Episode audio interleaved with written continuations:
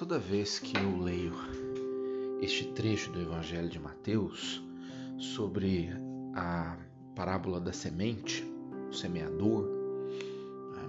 e aqui hoje Jesus dá uma explicação da parábola do semeador, da semente para os discípulos.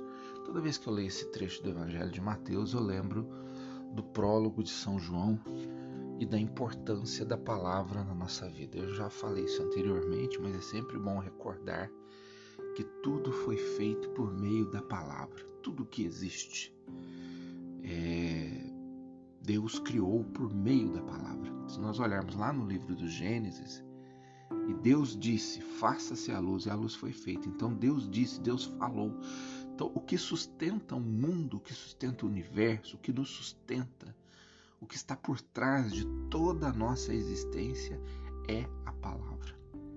E a palavra, aí eu lembro do prólogo de São João, porque na plenitude dos tempos o Verbo divino se fez carne, ou seja, essa palavra que sustenta o universo, que sustenta o mundo, que sustenta a existência, que sustenta a história, que nos sustenta, ela se fez carne, ou seja, ela habitou entre nós. É Jesus de Nazaré. Então essa palavra, ela se tornou humana, ela se humanizou e ela se revelou a nós por meio de uma pessoa que é Jesus de Nazaré.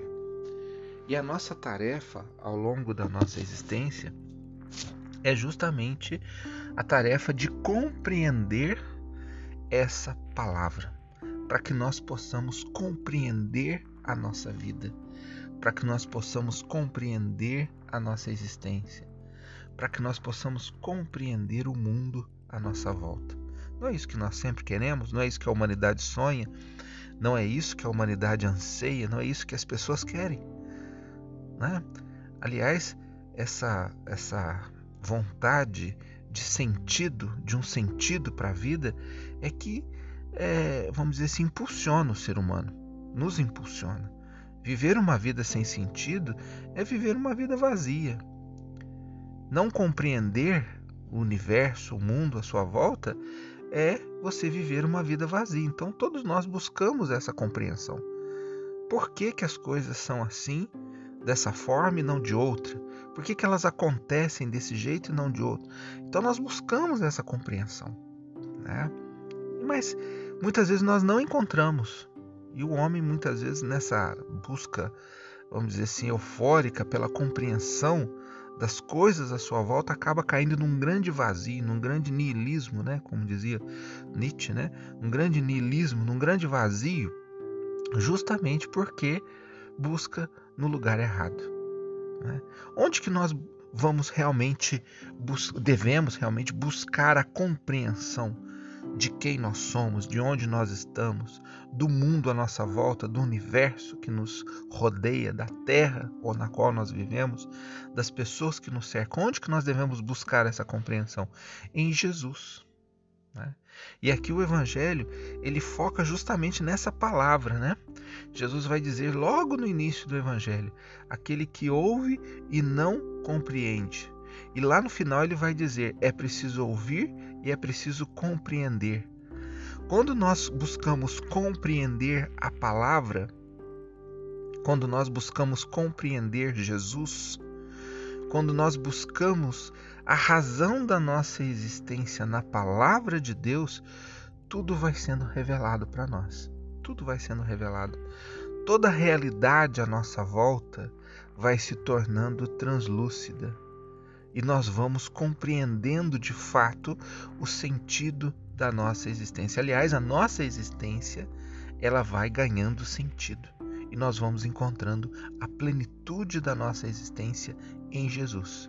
Eu vim para que todos tenham vida e a tenham em abundância. E por que, que nós muitas vezes não temos uma vida abundante?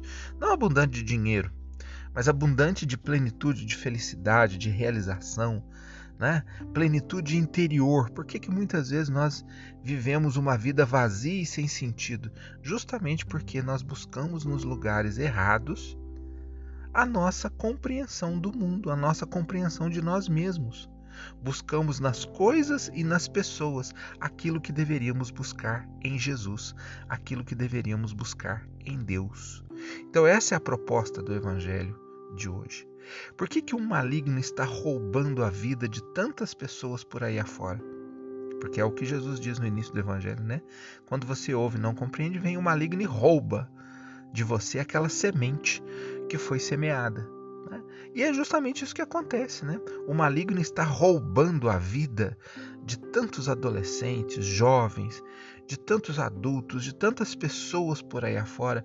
O, o maligno está tornando a vida de tantas pessoas vazia e sem sentido. Tantos estão caindo em depressão e na miséria humana, justamente porque não buscaram compreender a sua vida à luz do Evangelho, à luz de Jesus. Se tudo o que existe, volto no prólogo de São João, se tudo que existe foi feito por meio da palavra, e subsiste por meio da palavra, é na palavra que nós vamos encontrar a razão e o sentido da nossa existência. É simples. Né? Agora, nós precisamos compreender a palavra. E aí entra, como nós já refletimos ontem, Santa Maria Madalena, em outras ocasiões, né? É preciso fazer a experiência pessoal do Cristo. Porque a nossa fé, ela não se fundamenta em leis, em normas, em ritos, a nossa fé ela não se fundamenta em coisas que são humanas. A nossa fé se fundamenta numa pessoa, Jesus de Nazaré. Ele é o princípio de tudo.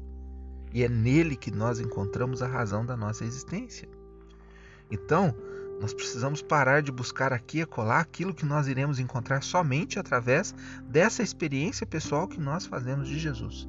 E essa experiência pessoal se dá através da palavra, porque é pela palavra que ele se revela.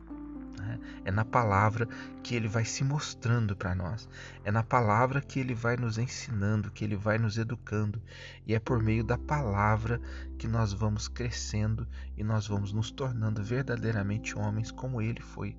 E vamos direcionando a nossa vida para Deus, para a pátria da qual nós nascemos e para onde nós devemos terminar a nossa vida, a nossa caminhada, a nossa existência. Então, essa é a proposta de Jesus no Evangelho. Né? Não permitamos que o maligno venha roubar de nós essa grande graça que nos foi dada por meio de Jesus. Né? Muitas vezes nós colocamos obstáculos. O maligno ele é mestre em, em nos dar assim desculpas, né? Colocar desculpas nas nossas mãos para que a gente não busque compreender através da palavra a pessoa de Jesus. A mais usada por todos é essa. Ah, é muito, a Bíblia é muito difícil, é muito complicada. É difícil demais.